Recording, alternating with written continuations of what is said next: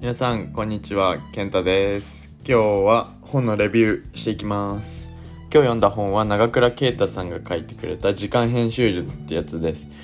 表紙はやりたいことが見つかる時間編集術。4つの資産と2つの時間を使って人生を変えるって書いてあります。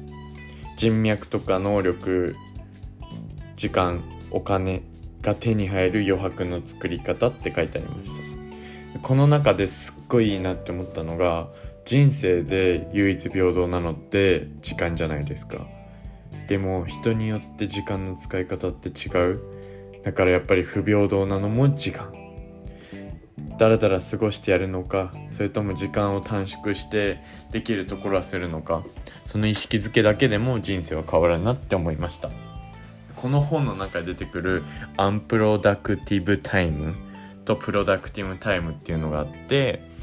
こう productive time っていうのは日々決められたこうルーティンとか仕事の中身があってそれをどれだけ何て言えばいいか分かるかな。短くできるのか。こう日々の同じことやるのに例えば A と B の仕事があってその A と B のつなぎをどれだけ短くできるかとかその A の仕事をだらだらやってたのを短くすればどんどん余白ができてその余白のことを unproductive time って言います。自由な時間のこと。でそれを作るためには productive time をもう命をかけて短くしろっていう本でした。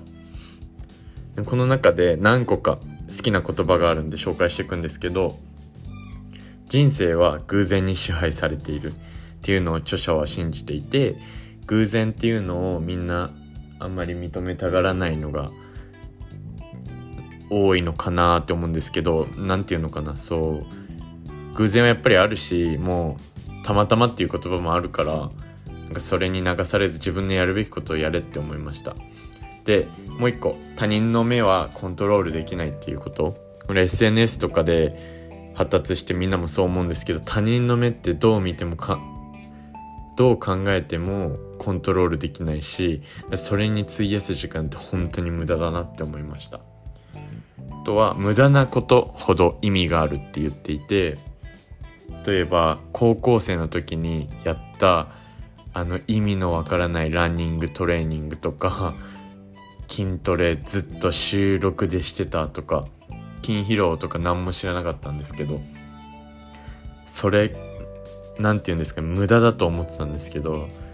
何年か後僕は5年後とかにあ体強くなってるわとか精神的にもあの無駄があったから今こう余裕がある自分があるって思ったりとか無駄だと思ってたことも何かしらの意味があるんだなって思いました。あとは人生のルールっていうのがあって4つあるんですけどどの順番で増やすのが一番大事かっていうと時間能力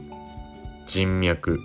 お金この順番で増やしていくことで資産の最大化を目指していこうっていう話をしていました。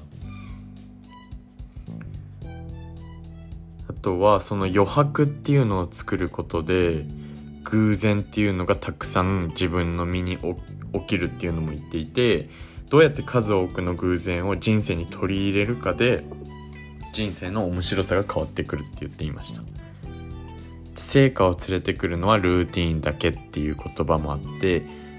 毎日行き当たりばったりでやるのもすっごい面白いんですけどルーティンを作って自分のやりたいことをアンプロダクティブタイムに当ててどんどんその自分の人生を旅していくっていう方がいいのかなって思いました。はい。なのでこの本5分とかじゃ語れないんですけどすごく面白かったです。この人は男性で結構チャラい人でした。あの動画見たんですけど。でも書いてることはすごく面白くて読みやすいのでだいたい1週間もあれば全部読めるかなって思います。なのでよければ書店に行ってみてください。それではバイバーイ。